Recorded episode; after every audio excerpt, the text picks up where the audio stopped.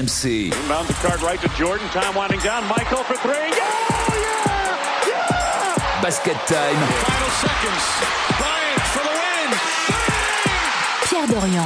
Basket Time sur RMC, votre rendez-vous basket du mercredi à minuit que vous retrouvez en version longue en podcast sur rmc.fr avec Stephen Brun, Cyril Méjeanne, Frédéric Weiss. La Dream Team du basket est réunie sur RMC. Comment ça va messieurs? Salut mon petit Pierrot Salut un tout le monde. Spécial Ardennes pour la deuxième fois de la saison. Oui, parce que nous, euh, on a du courage.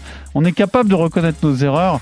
Et c'est vrai qu'on est obligé de faire un premier bilan du passage d'Arnett au Nets, ce qui est quand même excellent, il faut bien le Après, on reconnaître. avait fait une première émission Ardennes à Houston et il fallait faire une deuxième Ardennes à Brooklyn. Non, mais Arden, quand il a signé à Brooklyn, on était assez sceptiques quand même. Bien sûr. J'aurais préféré qu'il signe à Sedan. Allez vas-y. Très bon. Oh là là là là. Donc, c'est un spécial James Harden. Est-ce qu'il joue le meilleur basket de sa carrière? C'est le premier débat. Et puis, bien sûr, la question centrale. Les Nets champions, est-ce qu'on va commencer à y croire? Avec cette série euh, excellente là sur le mois de, des mois de février-mars Euh, Et puis alors là, pour notre débat historique, on va faire quelque chose de totalement nouveau. Nous allons refaire la draft 2009 dans laquelle il y a quand même eu des sacrés trous d'air euh, dans certaines franchises. C'est la draft de James Harden. C'est aussi celle de Blake Griffin qui rejoint les Nets. Et évidemment, on va beaucoup en parler.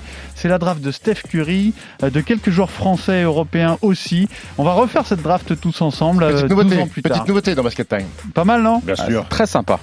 Et puis bien sûr, le quiz aura un rapport euh, de près ou de loin avec James Harden et les Nets. C'est parti donc pour Basket Time, euh, votre rendez-vous basket du mercredi à minuit sur RMC. Harden between the legs. Irving lunging layup and a highlight for Brooklyn set up by the beard. Well, I seen a guy that jumped up and elevated to MVP status. In my eyes, right now, he is the MVP in the league. Uh, as of as of today, no, as of today. Aujourd'hui, si on considère le- la saison jusqu'à aujourd'hui, le MVP c'est James Harden qui a prononcé cette phrase. Vous le savez, vous l'avez reconnu Paul ou Pierce, pas Paul Pierce, C'est Paul Pierce, Ouais, absolument. The Truth. Et T'as reconnu la voix de Paul Pierce, Bien bien sûr. sûr, plutôt qui regarde tous les shows américains de Exactement. basket. Euh, heureusement que tu étais là, cela dit, parce que ni Fred ni Cyril étaient capables Ouais, heureusement qu'il y avait. Non mais il y, a- en a plusieurs hein, qui en ont parlé. hein. Il n'y a pas que Paul Pierce. hein.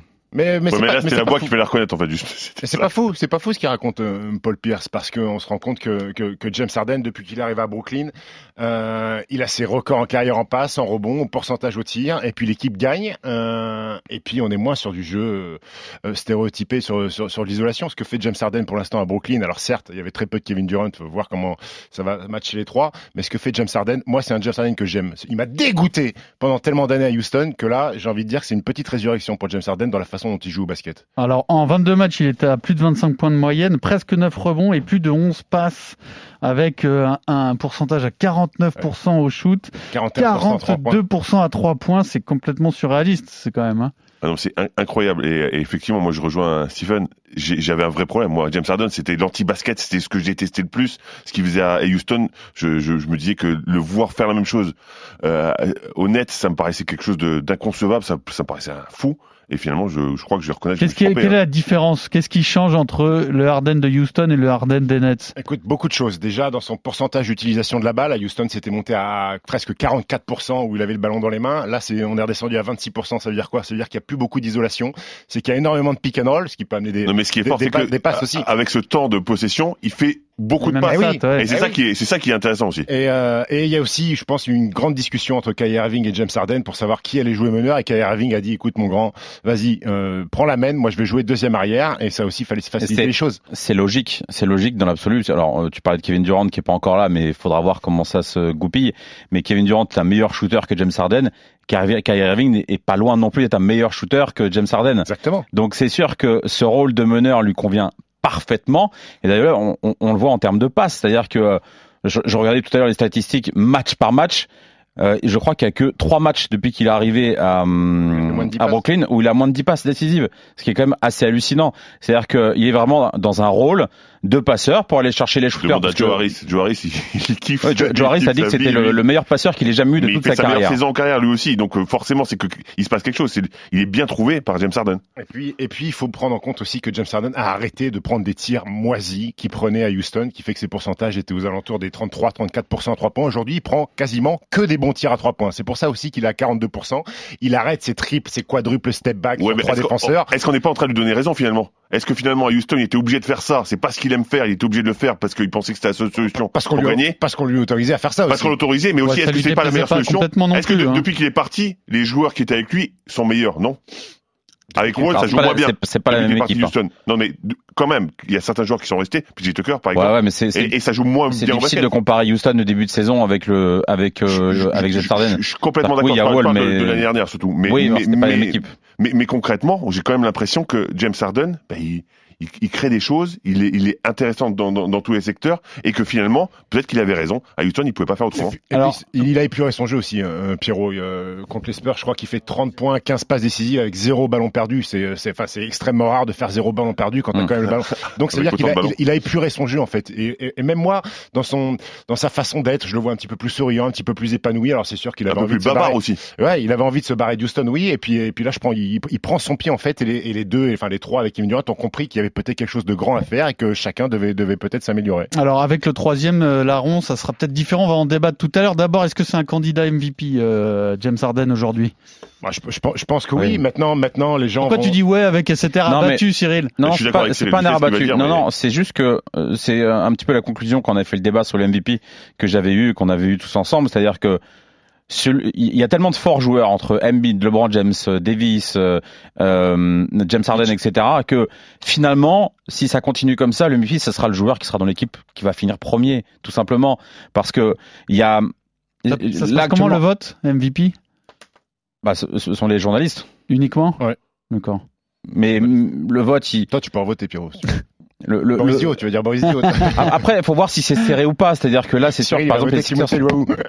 Ouais, quelqu'un des Nets. ouais, mais le, le problème, Cyril, c'est que dans l'équipe des Nets, le talent est tellement dilué que comment, enfin, il y aura, ça- si, admettons que les Nets soient premiers, comment voter forcément pour James Harden, étant donné qu'il y a à côté sûr- tellement de, de joueurs. que c'est un handicap d'être à Brooklyn. faudra euh, briller dans- dans- avec. Ah, attention. Avec et sans Durant aussi oui, pour le- être le- MVP. en fait, la vraie différence, elle sera quand Durant sera là, parce que pour l'instant, c'est sûr que c'est lui qui, euh, qui, est- qui est le, qui est le gros joueur bien de, Mais, des Nets. mais, mais aujourd'hui, James Harden, si on part que de chiffres, et Dieu sait que c'est important aux États-Unis, c'est plus de points, plus Ça de peut pas être. Rudy Gogo le MVP Oh, meilleure équipe de la ligue. Oh, Ouais, arrêtez ouais, un peu. ouais. Ah, Ah, le truc, c'est, le truc, c'est que si, si c'est quelqu'un du jazz, ce, sera pas Gobert. Mitchell. Mais, mais, mais pour revenir à Harden, il fait mais plus je de sais très bien passes. ce sera pas Rudy Gobert le Ça embêterait- LeBron James, Charles Barkley et tout ça. Il fait, il fait mieux euh, statistiquement parlant que, que, que LeBron James, qui est un des favoris. Il a des meilleurs pourcentages des troubles au shooting pourcentage. C'est une analytique euh, en, en NBA que, que Embiid et Jokic qui sont les favoris. Il a un meilleur pourcentage à trois points que Damien Lillard. Euh, pour l'instant, James Harden a beaucoup, beaucoup d'arguments en sa faveur. Il n'y a pas, il y y a pas de MVP qui se dégage pour l'instant. On est d'accord. À la base, à la base, il y avait Embiid, LeBron. C'était Hmm. les deux qui se dégageaient. On en rajoute un troisième. On en rajoute un troisième. et pas de quatrième. Il n'y a pas de Curry d'Antetokounmpo. Ils sont pas. Le problème, de- le problème pour Curry, c'est que, c'est que son, équipe est beaucoup trop loin. Ouais. Jokic, c'est pareil, c'est trop loin. Antetokounmpo ne marche plus sur la conférence pareil. marchait, euh, Après, Antetokounmpo, faudra quand même se poser la question si les Bucks commencent à remonter au classement et s'il fait des matchs comme il a fait au All-Star Game. C'est que du All-Star Game, je suis d'accord. ouais. Enfin, quand tu, quand on voit deux tirs à trois points avec la planche, euh, Non, ouais, c'est pas. Non, je sais bien, je sais bien, mais les Bucks sont en train, les Bucks sont, Pierrot, Pierrot aurait pu mettre 15 points au All-Star Game, je pense. non mais les, les Bucks, les Bucks étaient, et- avaient fait un mauvais début de monté sur saison. les épaules de LeBron James quand même hein, pour mettre 15 points. Les Bucks ont fait un mauvais début de saison, ils sont en train de revenir vers le, vers le haut du classement et si les Bucks continuent et finissent première de la saison régulière avec Antetokounmpo au top, bah la question se posera aussi pour Giannis. Basket Time spécial James Harden pour la deuxième fois de la saison parce qu'il nous étonne, il nous régale. Est-ce que les Nets peuvent être champions? C'est parti. And Brooklyn with the board. Jeff Green secures it. A chance for the Nets to take the lead. James Harden for three. Oh, he's got it. James Harden with a big three. I'm going with the Brooklyn Nets. I think the Brooklyn Nets should be the, the should be the favorites to win it all, to win the chip.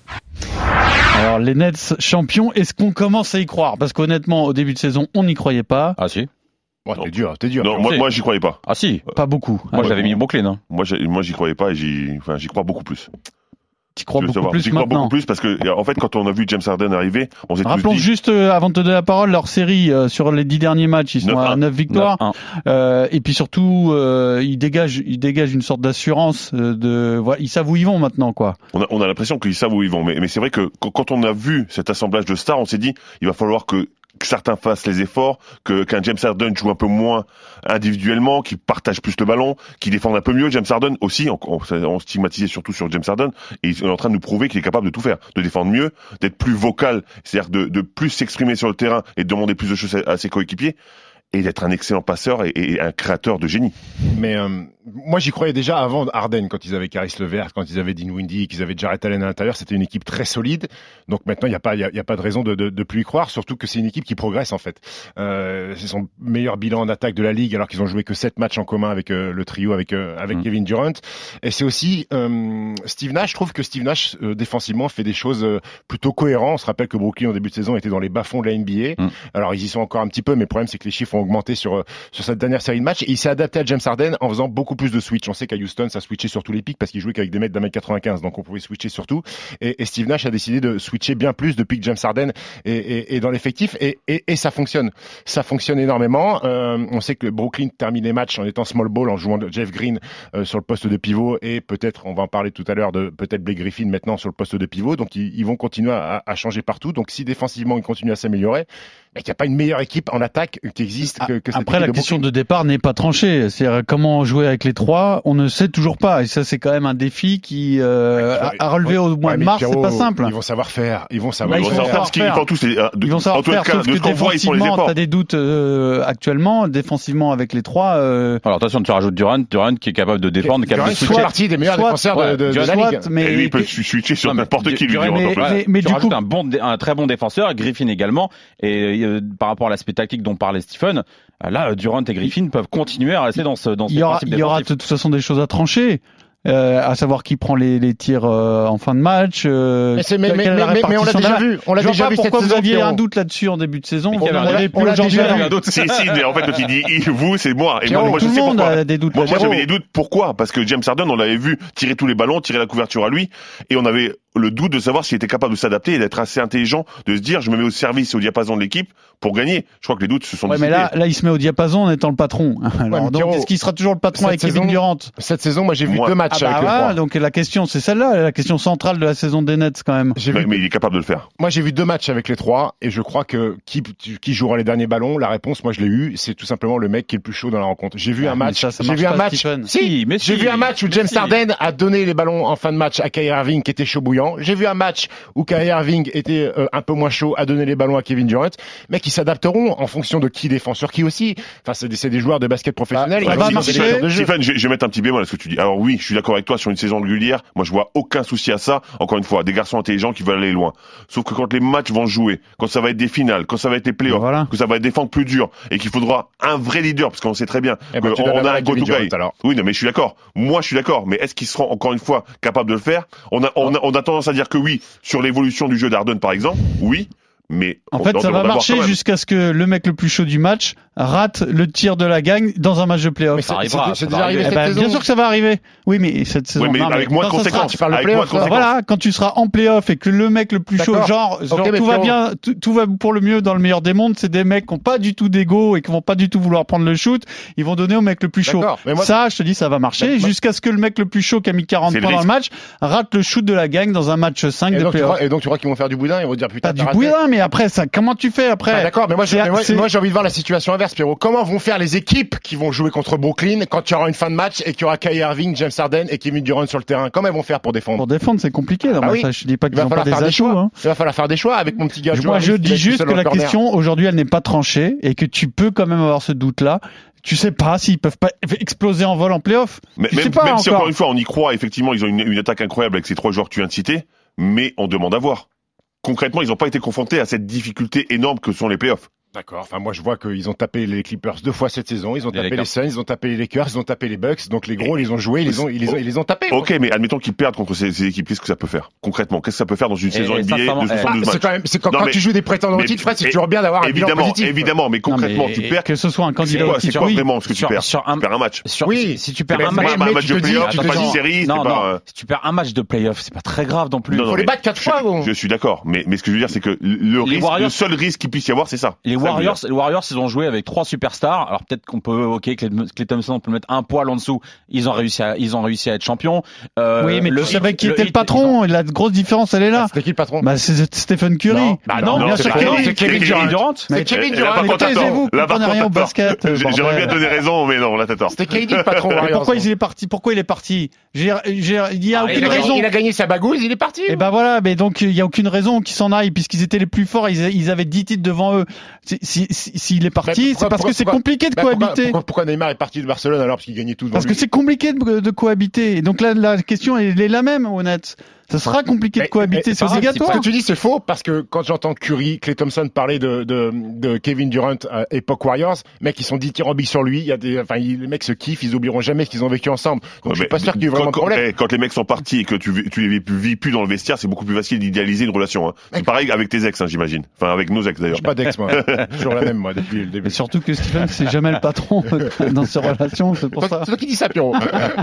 Mister Canardo, c'est toi qui dis ça. Alors, dans ce contexte que, que change l'arrivée de Blake Griffin, c'est un joueur euh, lambda, c'est devenu, ça deviendra un role player ou ça, ça peut rester Écoute, un joueur majeur? Écoute, si on part tous du principe que Blake Griffin n'est plus le joueur qu'il était et qu'aujourd'hui c'est un vétéran qui connaît bien le basket, qui est un bon passeur, qui de temps en temps peut mettre des tirs à trois points, je pense que c'est un ajout plutôt correct s'il comprend son rôle, euh, qui va profiter des fixations des trois des trois loustiques et qui va mettre dedans à trois points, c'est très bien. Mais il faut faire une croix sur Blake Griffin qui dunk. C'est terminé le joueur des Ouais, Clippers. Moi, je pondère un peu parce que moi, j'ai une peur. C'est-à-dire que quand on voit la, le début de saison qu'il fait avec euh, avec Détroit, on est sur un joueur qui attend la balle dans le corner, qui bouge pas, qui vient pas, qui Ouais, cherche pas. Détroit n'avait pas euh, Kyrie Irving, Kevin Durant. Oui, dans mais- les positions, il sera quand même grand ouvert. Je reviens pense. sur ce que tu as dit il y a quelques minutes par rapport au, au small ball de- des Nets et donc euh, potentiellement avoir Griffin en poste 5. Ah, il sait plus jouer poste 5. Mais on va lui demander quoi poste 5 Jeff Green et Blake Griffin, ils peuvent très- jouer poste 5. Peut-être qu'avec Blake Griffin, tu vas pas switcher, mais si tu joues small ball, ça veut dire que tu as un mec en plus défense, en parle large. plus d'attaque. Bah, ça veut dire que tu as un mec en plus en large et c'est des- Alors qu'il y a c'est- plus c'est- c'est personne. indéfendable. Donc il y a- plus personne dans la raquette pour faire un point de fixation. Bah non, mais Bah, c'est un peu le principe du small ball quand même. KD KD en, jouera tant que coach, Ah non. t'es d'accord avec moi Ah si, le, principe du small ball, c'est pas de jouer avec un, petit qui joue de haut Ah panier. bah non, regarde, Ah les Rockets, c'était faire à cheval, et là, t'as KD qui Ouais, a du ils ont gagné quoi? Bah d'accord, mais là, KD va jouer de dos au cercle, c'est KD qui va jouer le, le- le plus proche de la raquette. D'accord. Donc Griffin extérieur et Kevin Durant bah en poste 5. Comme il fait depuis deux ans, euh, Blake Griffin. Euh, Blake Griffin, c'est devenu un, mais c'est poste ça, 2. c'est On est passé ça. de Blake Griffin à Steph Curry, C'est devenu un poste 2 Mais, shooter. mais C'est Bah, c'est ça shoot, que le moi, j'ai peur. un peu plus est-ce que c'est vraiment significatif l'arrivée de Griffin à Un petit peu, un petit peu, parce que c'est un mec qui, a- qui, qui, qui connaît le basket, qui a, Et qui a joué avec des dés. qui a joué avec DeAndre Jordan, qui a, qui, qui, qui a été une superstar de la ligue, parce que Blake Griffin a été une superstar de la ligue. Il est encore à 5 passes de moyenne avec euh, des 3, donc il connaît le jeu. Euh, et c'est un mec qui, je pense, aujourd'hui, a envie que d'une chose, c'est d'une bague NBA, donc il va rentrer dans son rôle. Et c'est toujours bien d'ajouter un mec qui connaît, qui connaît la ligue. Basket Time le mercredi à minuit en podcast en version longue spéciale Ardennes. Messieurs, vous être les general managers de 2009 tout de suite. With the third pick in the, N- in the 2009 NBA draft, the Oklahoma City Thunder select James Harden of Arizona, Arizona State University. Alors, pour notre euh, débat historique, nous allons refaire la draft de 2009, euh, qui est, quand on la regarde a posteriori, assez hallucinante, même si, bon, Black Griffin, choix numéro un, il n'y a rien à y redire. On a déjà parlé dans ce podcast d'Achim Tabit en deuxième, James Harden est troisième, euh, et puis on a Stephen Curry qui est septième. On a aussi d'autres noms hein, quand même qui, qui se sont imposés euh, en NBA jusqu'à très loin, jusque jusqu'aux alentours des 40-50e tours. Donc on va refaire cette draft, mais en sachant évidemment Le niveau des qui joueurs. est qui. Voilà. Voilà. Alors, le commissionneur Arthur Robert a procédé au tirage au sort et c'est- c'est Fred Weiss qui va choisir en premier. Oui, parce que Ah, trop on va faire une vraie draft. Vous avez chacun votre liste, je ne la connais pas, mais on va faire une draft et puis ensuite on comparera avec la draft d'origine et, et on en débattra. Peut-être que vous serez pas d'accord, je sais pas. Hein. J'ai aucune idée de, de, de ce que sont vos choix. Qui choisirais-tu pour ta franchise en numéro 1, Monsieur Weiss Il faut, cela- il faut qu'on te fasse la version euh, with the first pick. euh, non. Non, là, ça, c'est, Non, ça sera à moi de le premier, faire, euh, mais je parle Steph- pas suffisamment bien anglais. Steph Curry. Steph Curry, donc Stephen Curry ira rejoindre les, les- comment on va les appeler Les Los Angeles Ace. Les Limoges Vase. Donc Stephen Curry choisi numéro 1, c'est Cyril qui choisit en deuxième. James Harden. James Harden en Attends, deux. attends, attends, attends, attends, attends, attends. Comment ça se fait que c'est Cyril qui choisit en Il y a eu deuxième un tirage Il y au a eu un sort. tirage au sort. Il y a eu un tirage au sort, mec. Je me fais banane donc. Bah, tu te fais banane, ça veut dire que je tire deux fois la non, suite, ça, non ça veut surtout dire que t'as que t'as gagné le titre. Si tu choisis en dernier. Exactement, ouais. C'est vrai, c'est vrai ce qu'il dit. Pourquoi Donc en 3, bon, c'est qui tu vas prendre Pourquoi tu sais qui je vais prendre En 3, Ah, c'est pas sûr. Hein. de Oklahoma City Thunder Select, Demar DeRozan. T'es Ouais, sérieux, pareil, toi J'ai pris Pareil, pareil. j'avais pris pareil. Mec, Mm. Demar Pourquoi DeRozan, très sous-estimé, 4 fois All-Star, une fois dans le deux- deuxième meilleur 5 de la NBA, bon joueur, ça fait un- il domine encore dans la ligue avec les Spurs. Mec, très bon joueur, euh, humainement exceptionnel. Moi, j'ai besoin de mecs stables dans mon équipe. Demar DeRozan avait été choisi 9 mais tu le prends avant Blake Griffin.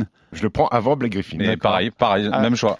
Euh, donc on arrive au quatrième choix et c'est de nouveau à Fred de choisir. Mais comme mon troisième choix a été euh, volé, euh, je vais prendre Blake Griffin. D'accord. Blake Griffin, vous le respectez pas, quoi, si j'ai bien compris. Non, rien à dire, aucun commentaire sur Blake C'est la même chose, moi. Si, mais le problème, c'est que je sais que Blake Griffin, euh, si je le prends, il va me jouer 6 ans, en fait. Après, il est cramoisi.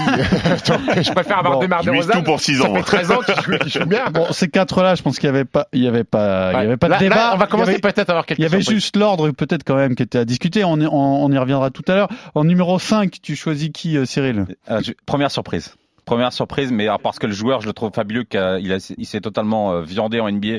Mais je pense qu'avec un GM comme moi et un entraîneur comme moi, il aurait réussi. je vais prendre Nando De Colo. Nando. Alors, Nando. Sérieux, ouais. Mec, on dirait David Kahn qui a sélectionné Jolie Flynn et Ricky Rubio. Alors, c'est quoi On en fait un- le podcast Nando, ça lui faire plaisir. Hein. Bah, Non. abuse pas. Nando, je kiffe Nando, mais il y a quand même des joueurs Nando choisi en incroyables. 53e je sais, par il y a les des joueurs- Spurs. Il y a des joueurs, mais je pense que voilà, j'aime bien Nando. En fait, j'aime beaucoup Ah oui, bah, Nando. bah, Mais on aussi, tous C'est un des meilleurs joueurs d'Euroleague, voire le meilleur joueur d'Euroleague. Ouais, mais là, on, on sait Et- pour la NBA. Hein. Je sais, Non, c'était pour être sûr. je sais. Mais je pense que Il choisit Nando, il, a le droit. hein. Ouais. je pense que Après, il prendra Timothée Lowe pu Cabarro euh, en 6. Donc en Vous n'aimez pas les Français. En fait, votre problème, c'est que vous n'aimez pas les Français. Ouais, T'as raison. Non, mais ils ont un vrai problème t'as avec ça. Déjà, ils mettent pas Boris euh, l'autre fois quand on parle de de de, de Pourquoi Nando, il pourrait pas faire une carrière en NBA, Bah Nando oui. Si, si, si. Bon, bah alors. Bah, oui, tu vas voir le joueur que je vais prendre. Je pense que c'est un peu Oui, dans ça prend colo. Giro Holiday ou Jeff voilà, la facilité, allez, vas-y, fais-toi plaisir. Il est sérieux. hein. En numéro 6, je prends Drew Holiday. Eh voilà, tu vois, là, regarde, le mec, vraiment pas de mental, on prend un mec facile à Ah, prendre. moi, j'ai pris en 5 aussi, moi. Pas de mental. Oh là Drew là Holiday, euh, All-Star, dans le meilleur 5 défensif de la NBA. deux exceptionnel joueur. Exceptionnel joueur, Drew Holiday. Donc moi, je pars avec Demar DeRozan et avait Holiday. été je peux choisi voyager. 17ème de cette draft Eh ouais. 2009, très bas quand même. Après, il était en Par vacances. hein. Philadelphie. Il était en vacances à l'époque. hein. Mm, je Voilà, sais, ouais. Attends, James Harden, il le fume.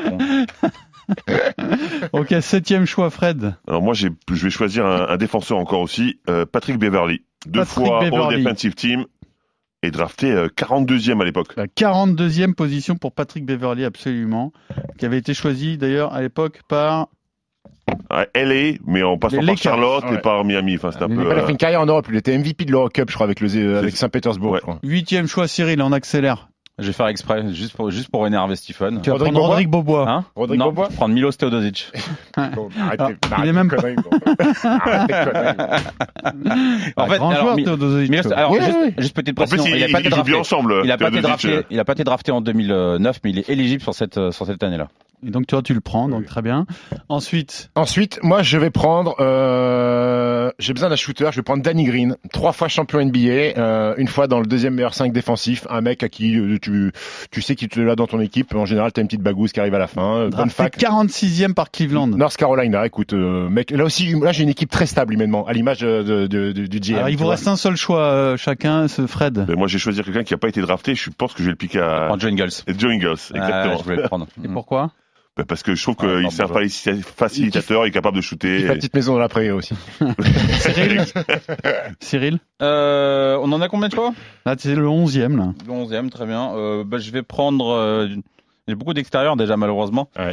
Mais sinon, j'aurais pris Jeff Teague. Mais euh, bon, je vais prendre Jeff Teague et puis je de faire un trade pour récupérer, euh, pour récupérer un intérieur. Et Stephen, dernier choix. Moi, je vais prendre un pétard ambulant, un mec qui me régale dans chaque compétition euh, internationale. Je vais prendre mon Australien, Patty Mills, baby. Patty Mills, non. qui lui aussi euh, a été choisi très bas Ouais. dans cette draft euh, 2009, mais qui fait sa carrière. hein, le- Une le fois champion, ça fait 10 Australien. ans qu'il est au Spurs, il sort du banc et il met des bombinettes, voilà, très bien.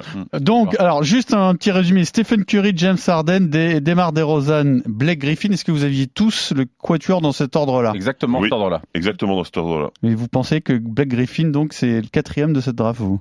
Le problème, c'est qu'on connaît le, le, le voilà, c'est à cause de ses blessures. Ouais, bah- C'est surtout à cause de ses blessures, parce que comme il l'a dit, Steven, si tu, tu, tu mises sur 6 ans, t'es sûr que t'as un bon joueur. Mais après, C'était pas une fatalité qu'il soit pas champion à l'âge qu'il a. Enfin, il le sera peut-être, mais c'est- on est d'accord quand même, non? Après, après, moi, Blake Griffin m'a fait rêver à l'époque euh, Lob City avec Chris Paul et DeAndre Jordan, mec, c'était euh, une sûr. machine, c'était une machine à highlight, euh, pas mal de pivots, Timofey Et alors, personne n'a pris- Est-ce que- des- est-ce que est-ce que c'est pardon, est-ce que c'est pas un peu le l'avenir de Zion Williamson malheureusement?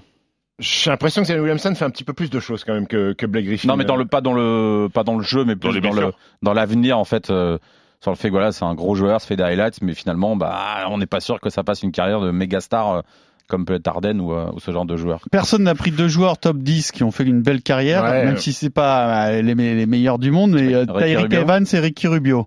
Choisi quatrième et cinquième, respectivement par Sacramento et Minnesota. Tariq Evans, on était un petit peu dur parce que c'est le, ils sont trois à avoir fait ce qu'il a fait sur une, sur une année rookie, 20 points, 5 rebonds, 5 passes. Il a été rookie de l'année. C'est Jordan et LeBron James. On est un peu dur avec Tariq Evans, mais qui a vite été gêné par les blessures et qui ensuite, au niveau du scoring, a, a chuté. Et donc euh, Ricky Rubio, moi, par c'était mon exemple. prochain choix. Ah ouais. C'était ton choix choix Mais vous mettez tous les mecs là, euh, comme Nando, euh, Jrue Ah, Holiday, ça. Patrick Beverly, Milos Teodosic. Devant Ricky Rubio. Cyril Mejan, Alors c'est, moi, oui. Alors je suis désolé, mais moi, oui. tu sais qui c'est Cyril en fait, là, Ah oui. drafté? Cyril c'est le GM des Knicks, en fait, qui l'a drafté. On a Brandon Jennings aussi, hein, qui était Brandon dixième de Jennings. cette draft. qui a commencé, lui, en Europe, parce qu'il voulait pas passer, il voulait gagner de l'oseille. Il est pas passé à la fac, il est parti à Rome d'entrée de jeu. Ce qui a fait qu'il a mis 5, plus de 50 points sur un Bien. match NBA. Messieurs, vous m'avez fait rêver, mais je suis pas sûr que vous soyez quand même prêts pour être GM en NBA. Hein. Faut Pourquoi? pas se faire plaisir, hein, faut être efficace. Hein. Bien sûr. Ça, je dis ça surtout pour Cyril. Hein. Retiens- Retiens bien cette Alors les gars, on en reparlera. Hein. De qui? De, de Milos Teodosic, c'est un peu tard, euh, quand même. Allez, le quiz pour terminer.